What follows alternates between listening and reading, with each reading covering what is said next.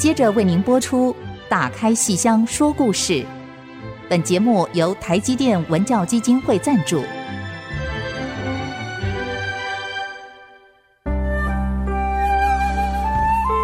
打开戏箱子，看见台上的精彩一刻。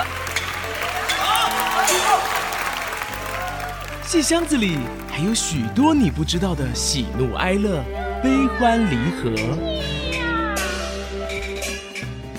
让戏曲专家王安琪、罗世龙和您一起打开戏箱说故事。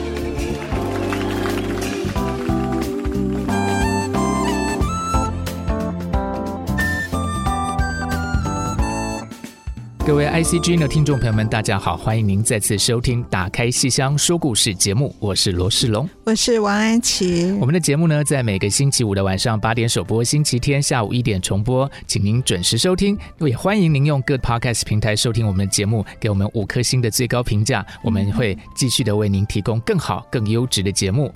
哇，最近呢，因为呃，其实，在我们学校来讲，其实已经快要放寒假了，所以心情特别的轻松。对，然后呢，我们也就。收到一些听众朋友们的一些这个电子小纸条的内容，对。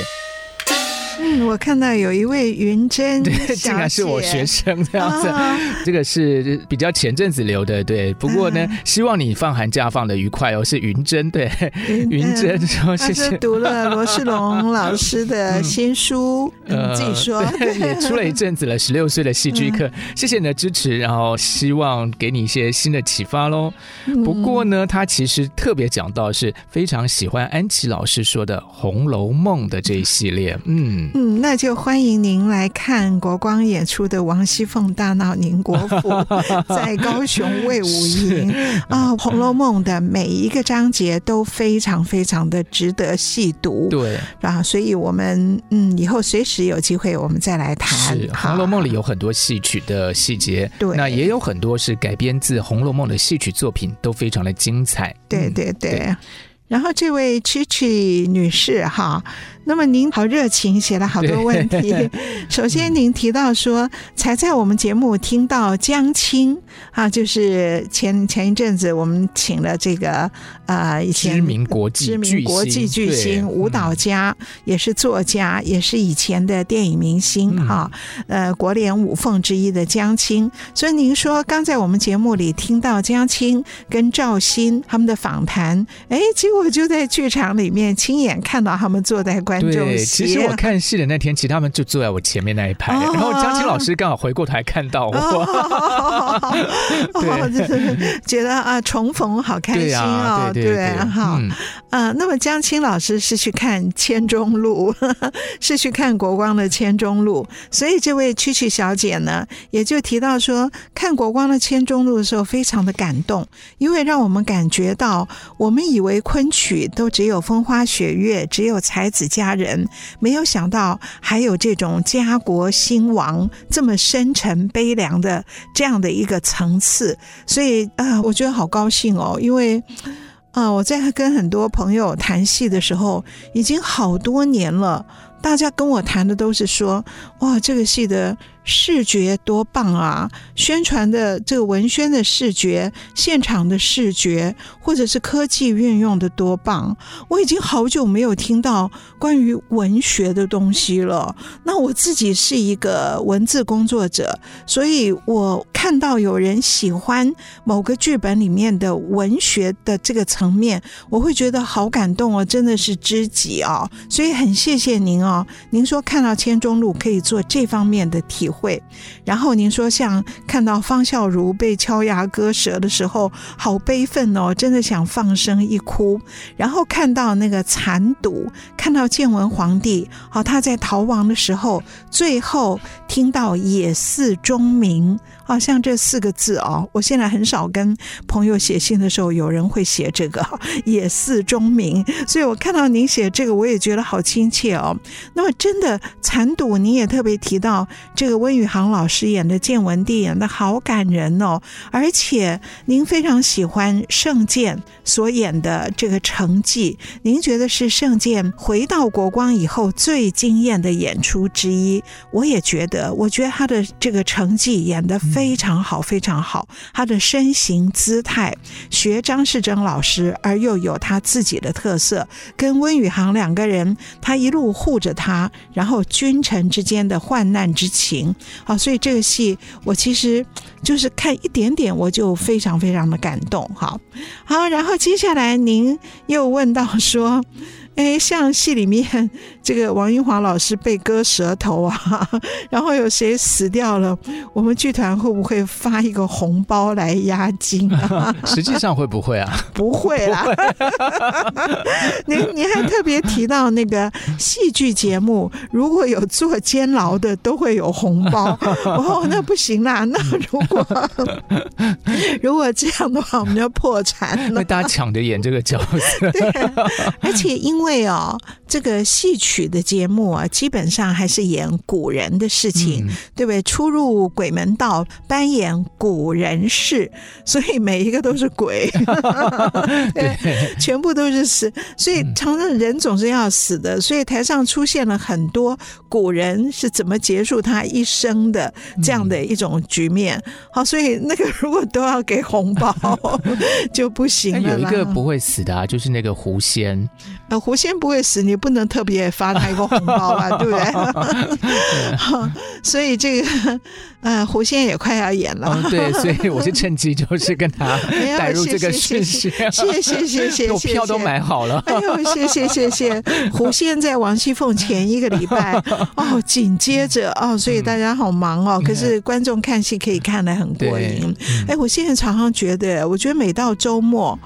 好像就是在等待，等待一场接一场，甚至是冲堂。哎，如果哪一个周末，像现在快要过年了。比较戏少一点了，嗯、到周末忽然就觉得好空虚哦，对不对？会这样子哦。然后还会这样反复的，就是检查一下行事历，说是不是其实漏了些，是不是漏了东西？而而且过完年元宵以前也是很空虚哎，对所以我最不喜欢过年了。没关系，听众朋友们，就是如果这段时间周末没有戏，刚好戏比较少的话，就听我们节目吧，反复听嘛，对，过过瘾，对不对？对，嗯。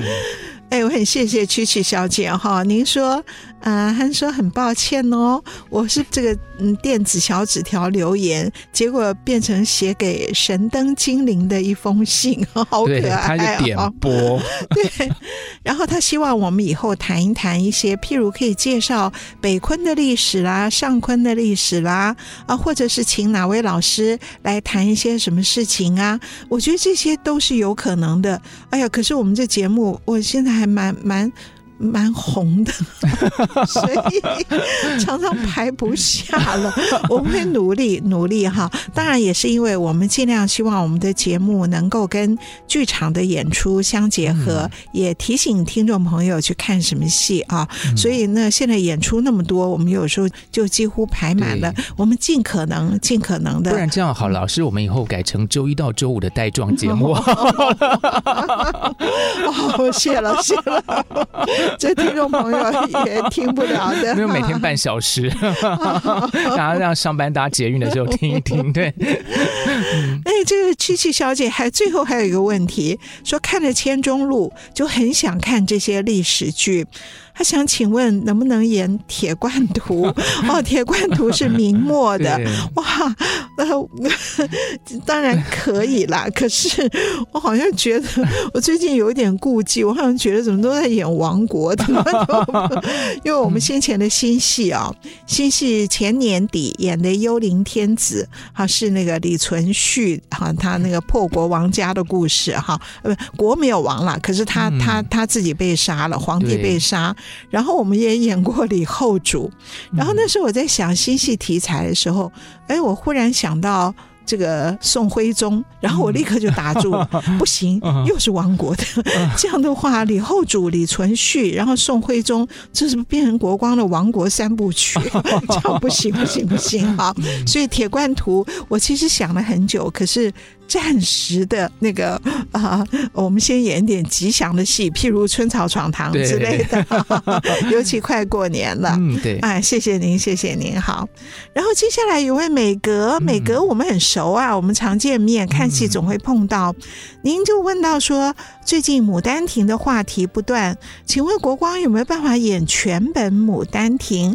然后您看过，非常喜欢王佩轩的教化，嗯，呃，全本《牡丹亭》是有可能的，可是也是我们剧团的差不多两年的那个演出行程，差不多也都都排定了，有点一时塞不下去。嗯，我们长生殿。小全本的长生殿是反复在演，哈，每次会有新的诠释跟新的不同的组合，好，就像今年的夏天会再演一次小全本长生殿，那是由温宇航跟谢乐。好，那个上次演《狮吼记》跟《玉簪记》的谢乐来主演的，哈，原来是跟刘家厚，而刘家厚呢要另外演战花魁，好，所以大家都换来换去啊，有各种角色，所以《牡丹亭》我们一定会演的，有机会我们就把它排上去，哈，好。那最后一位陈玉莲女士，哇，他说感谢我们详细介绍，得以发现《梁祝》电影《梁祝》拍摄过程的用心及戏曲之美。对，这当然就是要感谢我们的伟志啊，陈伟志老师。对，哇，他他那个两集有好多回响啊，有的没有写电子小纸条，有的是私下来跟我们讲，说听得欲罢不能啊，觉得是他再谈两集，再谈二十集，对，都可以。讲这个电影啊。各方面呢都非常的精彩哦，而且听众朋友们，如果说您觉得意犹未尽的话，其实有一个呃，他的书，对，就去买书，对，这《梁祝》六十周年的这些。呃，就是非常电影神话，对，然后有很多细节，而且很多精彩的照片，照片对，图片都是他精心收集的。不要看是小小一张照片，有时候是费了九牛二虎之力才找到，甚至而且要谈版权嘛，因为要出版，对对，他很不容易。伟志年龄不大耶，可是你看像《梁祝》这种，好像应该是我们老年人喜欢的哈。可是他年龄不大，他能够哇追那个细节追到那么细。伟他的伟哈不是伟大。的伟是火字边，对，好，那个火字边一个那个伟大伟的右右边，好，伟智智慧的智，对，各位可以去 Google 陈伟智，对，好看他的这个我们的电影神话《梁山伯与祝英台》，对，好，哎，而且其实他像哇，前阵子他还策划了一个琼瑶的电影展，对对对，那我去看了，好好看，而且他很会讲，所以各位各位听众朋友们，就是以后凡是遇到伟志主办的活动、写的书或是他介绍的东西都不要错过就对了，对对对对对，保证不会后悔。对，对他以前还出过黄梅调电影的好多本专书哈。对对，好啊，这是听众朋友们给我们的电子小纸条，在我们一月份的这刚新年不久，对，跟大家做一个呃分享。那我们先休息一下，待会儿今天要来跟大家介绍，马上就要在三月份要演出的国光剧团的新戏。好。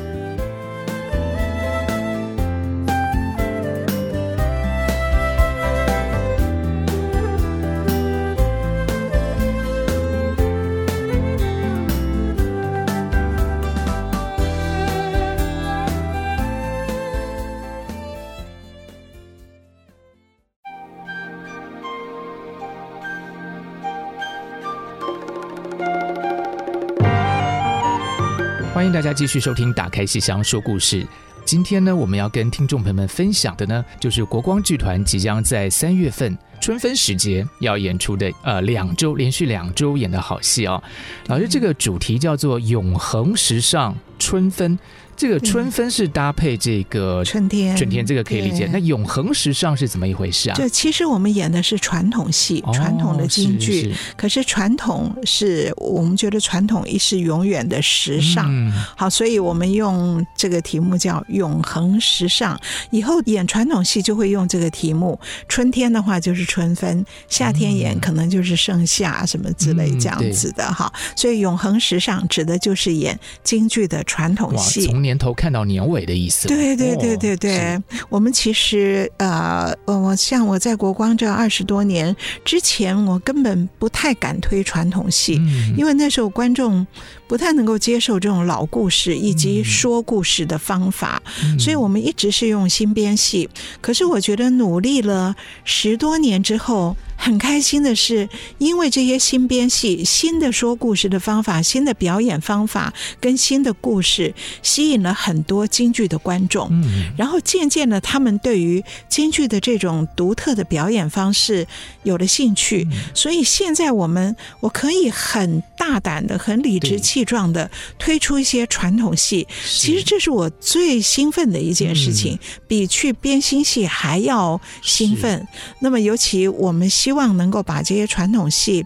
都能够演出一种崭新的感觉，脱胎换骨，脱胎换骨，对对，就先用新编戏把观众吸引过来，然后带领大家去探索它经典的这个内容跟部分。嗯，对，嗯，这些经典呢，真的是很难。所谓骨子老戏，骨子老戏，真的是一个骨架摆在那里，你没有办法去拨动它，因为它不是剧本是经典，也不只说是某一段唱是经典，它是整套的，整套的那个。锣鼓跟那个唱腔的配合，念白身段跟锣鼓的配合，甚至龙套这些的走位，通通都是非常经典的一些严谨的规范。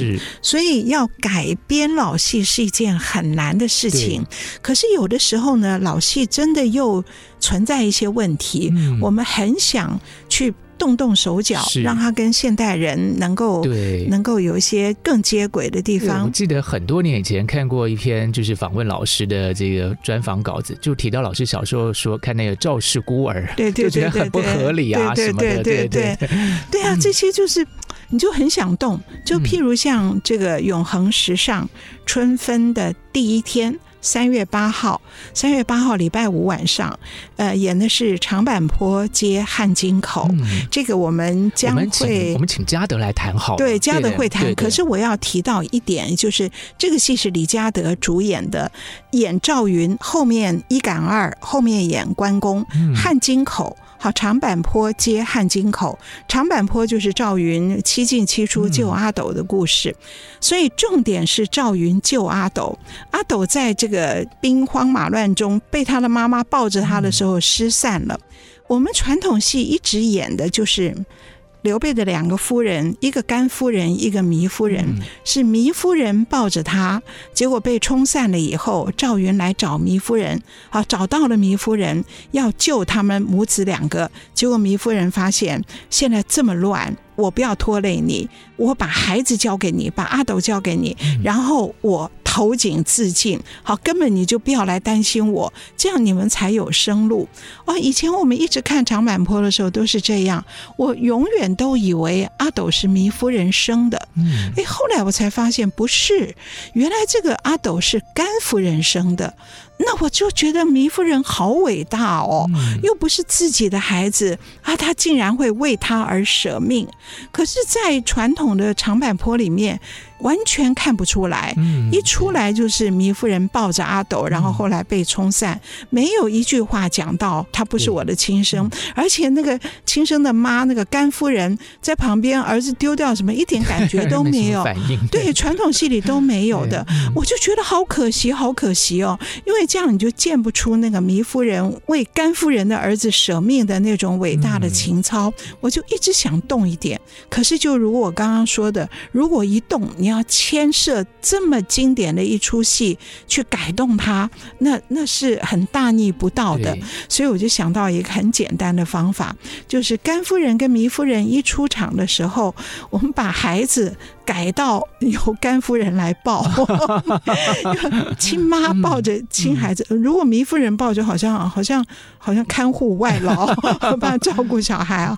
那就甘夫人自己抱着孩子，然后做出一个呵护着孩子的样子，然后到半夜哄孩子，哄着哄着，那糜夫人去把他接过来，来帮他哄，然后。他接过来抱了甘夫人的孩子以后，就在那一刻被冲散了。所以我只做了这样一点点改变，孩子归别人抱。那么然后等到甘夫人再出来的时候，那个唱词稍微改两句，就是哦，我我我的儿子不见了。这样这样的话，至少让观众知道。那个糜夫人有多伟大？是哇，这种好难哦，这里面改动手脚真的很难的事。那我们拭目以待。嗯、其实这个糜夫人这次是请到魏海明老师哦，这是不得了的事情。因为魏海明老师，糜夫人虽然在这个戏里是非常重要的角色，可是无论如何，这个戏是武生戏，嗯、是赵云为主，所以魏海敏老师这种国宝哎，国宝来演糜夫人。还让他把孩子那个把它改过来变成不是他这样 哦，我真的是心里很不安。可是啊，这个魏老师太好了，哦，他一听哦，李嘉德演这个，嗯。一口就答应了哈，嗯、而且就跟他说：“那孩子不是你生的，所以你先不要抱。”后来帮忙哄的时候才抱啊，那就好。他说：“哦，原来不是他生的啊，那就很感动。对”哦，好感激魏海明老师哦。我们我们真的请嘉德来谈一谈这两出戏。是是是是是。我们过请他来。那三月九号礼拜六下午是全本的《白蛇传》。哦，《白蛇传》也是非常经典的戏，非常经典的戏，耳熟能详哦。对，是黄诗雅主演白蛇，然后林嘉玲，哎，林嘉玲在《白蛇传》里演青蛇。林嘉玲最近还有一出戏，二分之一 Q 剧场的哦，那个青鸡，桥上的青鸡，那个跟青蛇这个有关系吗？起先听说有关，后来怎样不知道。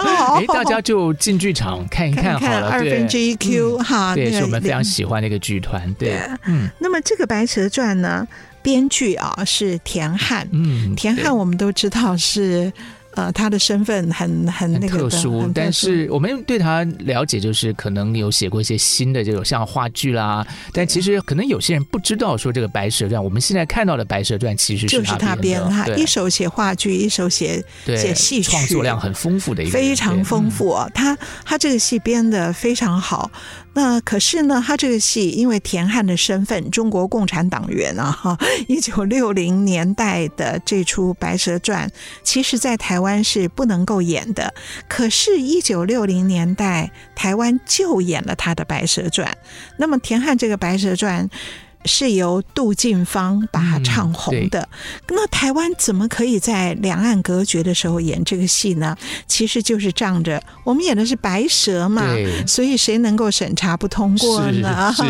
那为什么要要这样冒险去演？因为这个剧本太好了，因为杜近芳唱的太好了，嗯、所以台湾就来演。可是台湾演的时候。瞒天过海，又有一点点不放心，所以呢，就做了一点点改动，也就是中间的。金山寺水漫金山寺这一段，我们不照田汉的剧本演。好，田汉的剧本《水漫金山寺》也是他自己编的。我们到那边呢，演到那边就把它放过，而去演老的昆曲的版本。哦、水斗啊，不是长水痘啊，是在水里面斗斗法，斗法的斗。嗯、所以在那里做一点改变，然后最后的尾巴不演。田汉的尾巴是倒塔，是白蛇被镇压到雷峰塔以后，过了十几年，将近二十年，小青修炼成三昧真火，然后回来把雷峰塔弄倒了，对。倒塔，然后把法海弄得像一个虾米一样的弄死了哈，所以是一个好像。把封建打倒的那个意思，嗯、那我们台湾演就没有把这个嗯倒塔演出来，嗯、我们是就演到他被压到那个雷峰塔底下，嗯、然后台湾演还加一个祭塔。那么我们这次演呢，我就当然按照台湾的传统，所以水漫金山寺是用昆曲的水斗。好，是用唱昆曲的载歌载舞的，然后最后被压到雷峰塔这段，田汉写的比较简单，因为他的重点是倒塔，而我就采用了另外一个杜近芳之外，另外一位非常有名的旦角演员赵艳霞。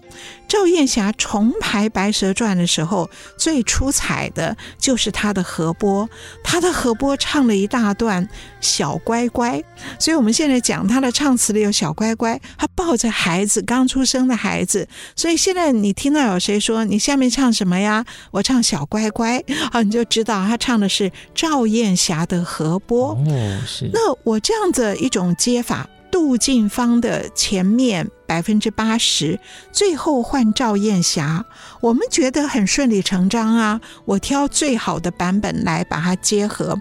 可是像大陆的演员一听啊，你们可以把杜近芳接赵燕霞，不同的流派把它合在一起啊！哇，你们这么大胆啊！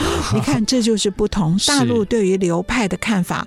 泾渭分明，你不能够牢不可破的，牢不可破。嗯、可是我们就很，我觉得都是白蛇嘛，那哪个好就把它放在一起。那黄诗雅。就又学杜近芳，然后又最后唱小乖乖，就集大成于一身的感觉了。对对对，而且我们也是春分嘛，所以春天看这戏，我觉得挺好的，因为他们是在西湖对认识的嘛。那个最爱西湖二月天，斜风细雨，对，斜风细雨送游船嘛。农历的二月，对，农历的二月天就差不多是春天这个时候，好美哦，游湖借伞好美。对，所以我觉得很有那个氛围，然后就。猛回头风雨，叫，什么细雨处风景依然，对，非常美，非常美的一个戏。对，好啊，那我们先休息一下，待会儿再回过头来跟听众朋友们畅谈这次的永恒时尚 春分。对，谢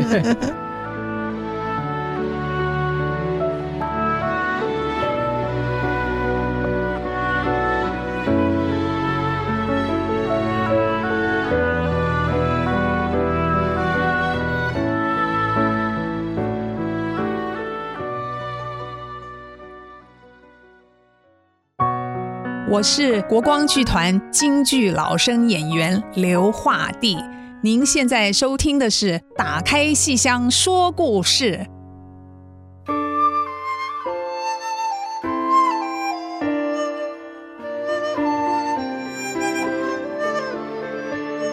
欢迎大家继续收听《打开戏箱说故事》节目。今天要跟大家分享的就是国光剧团在三月的八号、九号、十号，以及三月的十五、十六、十七，这连着两周啊，有一个永恒时尚春分的，这个是传统的经典老戏的演出。嗯，是对。那我们三月十号，哎，这个是要演昆曲，哎，呃，是呃，有三出。三月十号第一出昆曲，哦，千里送金娘。是，什么叫千里送金娘？主角是赵匡胤。哦，金娘，金是这个京城的京，京城的京，一个女子。哦，那个。赵匡胤还没有当皇帝之前，和正要创业的时候，有一天英雄救美了，救了一个女子。这个女子也姓赵，赵金娘。嗯、哦，是。他救了他，然后他又怕他路上再遭遇骚扰，所以就送他回家。那么一路呢，这个金娘就爱上他了。哦，就就送这么一小段就。对，因为他被他救了，他、哦、就很感谢他，然后也很仰慕他。然后我们又都姓赵，我们就结为干兄妹吧。这个古代。人想法跟现在有点像嘛，就先从干妹妹，从干妹妹开始，对，然后一路他送她回去的路上就很可爱哦，就有一点点像十八相送，就是看到哦这边鸳鸯啦，那边天上一对鸟啊，暗示暗示，这金娘就不断的暗示，可是你的演法绝对不能演成像梁山伯祝英台，嗯、因为梁祝本来就已经是好同学，对，然后你这时候只是要点醒。她，我是女的，可是这个金娘只是 只是被救，萍水相逢，萍水相逢。嗯、你现在只是要怕我路上有危险而送我回家，可是他就哇，他就不断的在暗示，所以这个演出要很有分寸。是，那这是由陈长燕啊，这出是昆曲。好唱曲牌的，呃，陈长燕，然后演赵匡胤的是王义娇。嗯、对，这个赵匡胤是红脸，是好红脸。昆曲里面有七红八黑，好七张红脸，八个有名的黑脸的角色。嗯、那个赵匡胤就是红脸的角色，所以赵匡胤。代表他一种血气方刚，然后又很就是有一股热情要去创业。是，好，所以那所以他要创业的时候，虽然很清楚的知道这个赵金娘对我有意，而且他也觉得金娘人蛮好，又很漂亮，嗯、可是他不愿意被儿女私情是。来羁绊住，对，所以他最后坚守兄妹之礼，有为有守，把他送回家，然后就告别了。是这个要有分寸的。不要把千里送金娘演成了温馨接送情。对，可是你可以想象这个戏很可爱。王叶娇跟陈长燕两个人都非常会演戏。对，他们上次演的《平贵别窑》好的不得了，这次一定。而这个故事也很有趣。据说这个前半叫阳送，活着的时候送；后半叫阴送，因为那个金娘回家以后。跟他父亲讲了这回事，他父亲觉得一个陌生人跟你这样跑了这么一趟，嗯、恐怕有不干不净的事，这个金娘就自杀了。哇，这个古代的这个社会好可怕。然后这个金娘自杀以后，鬼魂一路追随着赵匡胤，帮助他发迹创业。这很可爱的故事，杨宋阴宋。我们当然只演杨宋，阴宋已经没有人演了。对，对，这个有点就好像做好事有好报的感觉那样子。对，千里送金娘头一出昆曲，第二出、第三出都是京剧了。对对。二进宫，二进宫，嗯、二进宫。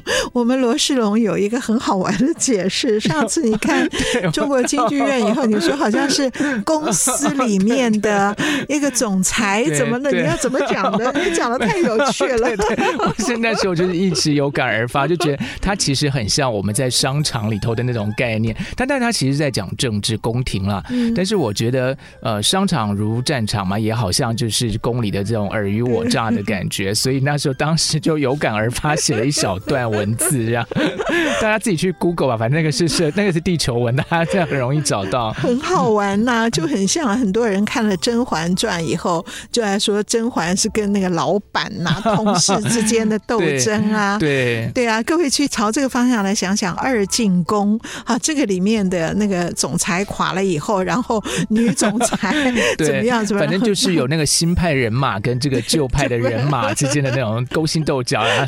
我讲的比较夸张啦，实际上他不竟然是这样。对对对。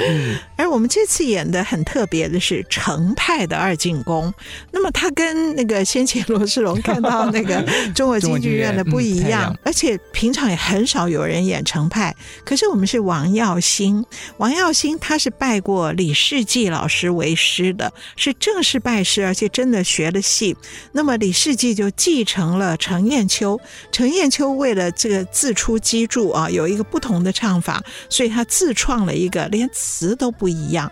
可是那个很少演，因为程砚秋本身没有录影，没有录音，只留下了一段交唱的小小的一段录音。幸亏李世济老师把它传下来了，所以王耀星来演二进宫。老生是刘画弟，然后花脸是欧阳婷，就是这个朝廷公司里面的公司里的不是老派新派，然后他们彼此又怎么勾心斗角，很好玩的，对啊。对，也就是说，我觉得就像老师刚才讲，其实虽然是经典老戏，其实你还是可以看到很多可能呃，从古到今其实并没有什么改变的人性，永恒对，永恒的人性，对 对。斗争公公司的斗争也是说，对，也是啊，这个其实不会改变的。就有人的地方就有江湖，对 对对，对。啊，人性其实有些时候，呃，其实蛮多时候是共通的，是这样子。嗯嗯、所以二进宫虽然好像重点是一直在听唱，可你听得过瘾，可是你也耳朵在享受的时候，也注意一下他们之间怀揣着什么样的心思啊，很有趣的哈。而且刘华弟老师上过我们节目，所以有兴趣的听众朋友们可以回去找他，对对对对，示范了很多老生唱腔，对。对，嗯。然后第三出呢是《贵妃醉酒》，黄玉玲哈、嗯，大家都爱的黄玉玲，大家都爱的黄玉玲哈。她的《贵妃醉酒》，我们很多人都来问她，你唱什么什么流派？是梅派的还是小派？小翠花的小派？她说我不是小派，她说我是顾正秋老师教的。她不过很可惜，那时候顾老师呃生病，所以没有非常完整的教完，没有没有办法很仔细的帮她抠。可是我们一点都不。不担心，因为黄雨玲的创作力非常的惊人的，所以我想，如果你问黄雨玲这是什么派，他一定会跟你说。是杨派，就是杨贵妃派哈，嗯、因为我要演杨玉环嘛，演杨贵妃，嗯、所以我就是杨派。好，嗯、所以我们大家一定来等着看黄雨玲的《贵妃醉酒》哇，这非常的吸引人。其实黄雨玲在我们很多戏迷朋友的心目中，她就是一个永恒的时尚，永恒的时尚，什么角色是她都能够演出她个人独特的一个个性。她是一个把时尚穿在身上的人。就像我看到他踩着硬跷在星光三月，对啊，那也是一种时尚。就所有这些戏曲的东西，在他身上就变成一种时尚的魅力了。对对对，哦，你好会讲，没有，这是发自内心的。是的确，希望他有听到这一段。我们特别拿给他听，你把它写成文字贴出来。好，真的，所以我们非常期待三月十号哈，这三出戏都好精彩。哈，嗯，然后这是第一周的三天，对。然后第二周呢，三月十五号，礼拜五晚上，这天是昆曲专场了。哦、昆曲专场，对。因为这个国光剧团虽然是京剧团，可是京昆不分家。嗯、好，那么何况自从台昆。台湾昆剧团逐渐减少大规模的演出以后呢，那国光这一个国家剧团，等于也肩负起了昆曲在台湾传承的一个、嗯、一个重责大任。哇，哇，不简单！嗯、因为原来国光的很多演员根本就是台昆的主力，是好，所以既然台昆本身稍微减少演出，那我们主力演员都在国光啊，我们就自己来演出。所以像我们规划的千钟路啊，去年规划那个家家收拾起，户户不提防，嗯、然后又演了狮吼记，这一切都是这样的一个前提下的昆曲的专场。是，所以三月十五号的昆曲专场也是非常精彩的，因为台湾唯一的一位职业的昆曲演员温宇航就在国光嘛，嗯、所以当然他要挑大梁啦。那么前面还有两出年轻演员的戏。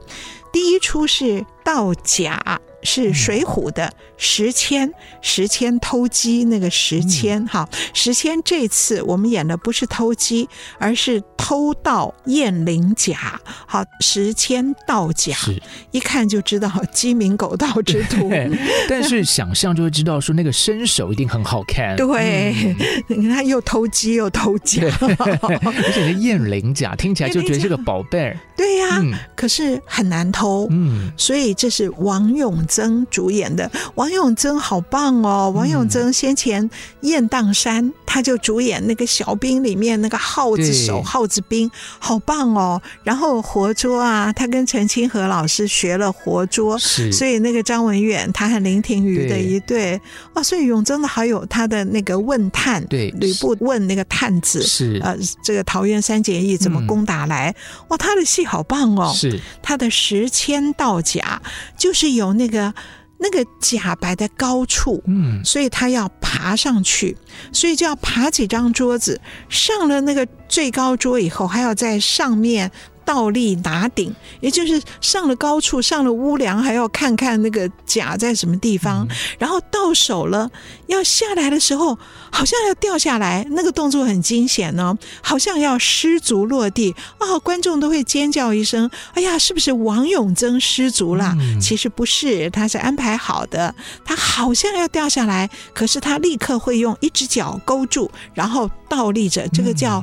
倒卷帘，好像倒卷帘子一样，让观众哦又松一口气哦，你撑住了，然后才把那个雁翎甲拿下来。所以这个是武丑非常难的一出戏。是那么王永贞这个一定有非常好的表现哈，他的那个。挡马也好好，对就他每出戏都好好哦，身体很灵活，然后呢，这个像看活捉的时候，那个表情也很丰富，很可爱的一个。其实 他本来是个好老实的人，哦，对对对，我听老师提过，被陈清河调教的可以，好，所以很很很有趣。我们希望他演武丑，然后也也跟陈清河老师多多学习一些古灵精怪的东西。是是是好，三月十五号那天还有。好几场昆曲，我们待会儿再跟听众朋友们来分享。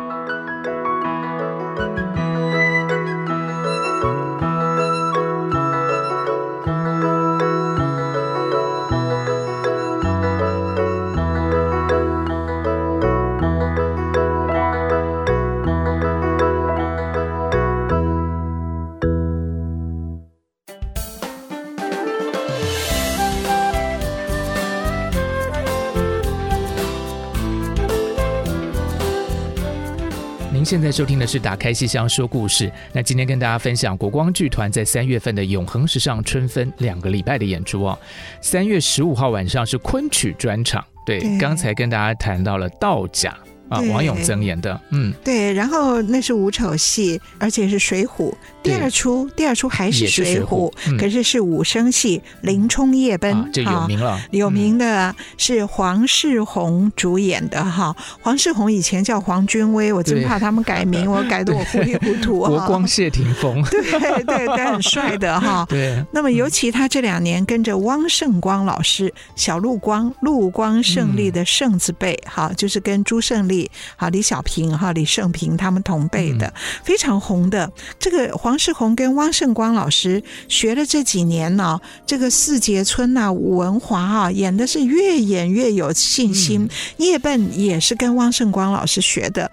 汪胜光老师的这个叶笨可是有名了，他从小在小陆光啊，这个戏就被林怀民老师看上，所以林怀民以云门舞集在国父纪念馆制作的要展现古典戏曲金昆的美感的时候呢，就特别请了十几岁的汪胜光在国父纪念馆演夜奔，哇，那个真的是那个时候好轰动哦，所以黄世宏的夜奔是由汪胜。光老师教的名师出高徒，一定会有好的表现。好，这天呢，三月十五号，我们前两出都是水浒的，哈，这个是戏，武戏时迁道甲、林冲夜奔，后半场呢就是文的了。卖油郎独占花魁女，好看，听着名字就好看，浪漫，很浪漫。我最喜欢看那个什么，那个喝醉酒那个，那个我最爱看的那个。对呀、啊，这你看听这个就可爱呀、啊。卖油郎独占花魁女，花魁当然是是这个妓女了，妓女中的花中之魁，最漂亮的，第一名的。那可是是什么人去能够跟他一亲芳泽？是卖油，对，这穷小伙子啊，是不是一天存多少钱？每天存存存这样。对呀，好可爱哦！这个戏，我有时在想，这个戏的主题是什么？就是你要努力的储蓄，对，存钱，这个叫做，然后去逛妓院。人生有梦，逐梦踏实。所以温宇航万丈高楼平地起。一 滴一滴油攒出来，不然真的有啊！他那个葫芦是把它跳到那个桌子上面，有有好可爱。对，对，对，呃，那个战花魁，我们这次没有演全本哈，因为常常在演小全本。嗯、那么演的是中间的非常好看的两出，一出叫湖楼，另外湖楼就是湖边上的高楼，对，对，那就是这个卖油郎。不过这个湖楼是温宇航老师教给他的得意门生王佩轩。我每次看到这个，他不是说那个。这个地方就是我们这边视野最好的那个位置，我就把这个没有不敬的意思，可是我就脑海中就想到韩碧楼，没有不敬的意思，我就想着那个 view 很好，这样。好，好，那韩碧楼那边有没有什么？没有，没有，那太大了，我看不到。对，你看这个卖油郎去到一个湖边的楼上，然后人家指点他，这个窗边的这个座位视野最好，正好可以看到花魁。哇，这批妓女的那个游船花船。从下面经过，哇！所以那个动作好好玩，要这样跳上去，跳到桌子上，然后再好像好像眺望窗外，然后这样子又跳出去以后又要低头看，因为船在下面。哇！他终于见到了人间的角色，然后他就开始要来算，对人生逐梦，逐梦踏实的开始。那虽然我今天卖一滴油赚几分钱，然后我少吃一口饭就可以留下几分，是，然后。慢慢慢慢，我缩紧裤腰带，对，累积到多久？到多老以后，是我就可以进入他的妓院。对，那还不能够干嘛呢？对，只不过进去看一眼，但是都是从这样累积起来。所以各位听众。莫以善小而不为啊！哇，好好好好好，劝世劝世劝世三姐妹，好，所以这个卖油郎这个戏多可爱啊！然后你看，我们演了一出葫芦，这个戏真的是看了让人心情好，然后就会想到很多笑话出来。对哦，可是心情好啊，这个戏看。对啊，就是平常如果很穷啊，这个每餐饭都呃那个在上课的学生啊，每餐都只能吃馒头的时候，还是觉得人生有希望。对，精神。神的富足远远超过你的实际金钱的财富。哦、我的罗世龙没有，我觉得没有这出戏真的让人看了心情好哎，真的就是很多想法，对，励志的这个？励志。所以前面一出葫芦，然后是这个王佩轩跟那个陈元洪，陈元洪要讲苏白，很好玩。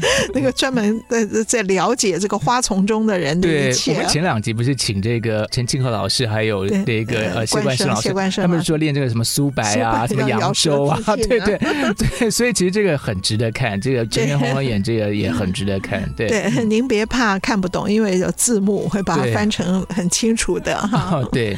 那么一出胡楼，然后他看准了，看准以后就要真的去妓院了。所以下面一出，这个这一出的出幕很有意思，叫受吐。那很多人看了，这个也是我爱看的，爱看的。那下次就找个人吐的也是。没有没有，我只需要看，而且他没真的吐啊，他只是这个是温宇航老师演的，温宇航跟刘家后，美女刘家厚啊，花魁嘛哈。受为什么这一出叫受吐？就是因为那个这个名妓他就喝醉了嘛。那卖油郎好不容易积攒到那个钱够了，可以进入妓院。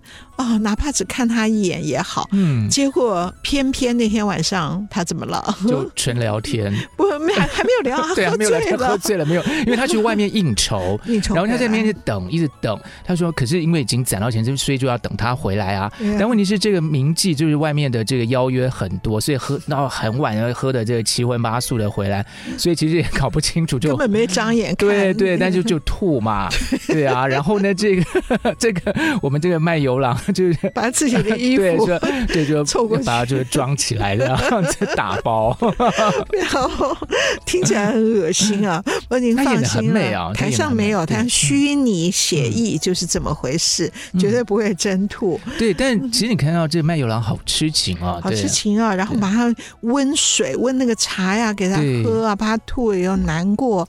哦，温宇航最适合演这种戏，对，很就是带着一点点的憨，有点憨。对，然后又很真诚，好贴心哦，对。对哦，而且他研究的很透彻。他说他演这个这个卖油郎的时候，一出场开始，那个脚步跟身形就要跟一般的书生才子不一样。嗯、那个才子呢，才子佳人的戏的书生啊，是比较轻的，比较没有重量。可是卖油郎的脚是要有点蹲的，因为他常常挑着油头，嗯、被压着生活的重担，生活的重担压。惯了，所以他平常走路也是也是那个腿要往下存着一点的，嗯。嗯、所以从这种小地方就不用等到服装化妆，他一出场就是他的姿态，他的举手投足就把他的身份表现出来了。这个好看，大家一定要来看这个。对呀、啊，这样的一个人对哦，能够存了钱去看刘家后也是美到不行啊！嗯、所以你看，不仅是外表漂亮，他演那个那种喝醉酒那个。样子，然后慢慢酒醒，一看，哇，我吐的东西都在你身上，好感动啊！大家不要觉得说这个，不要担心这个票钱，你说今天开始每天存个二十块钱，到那个时候一定可以看得到的。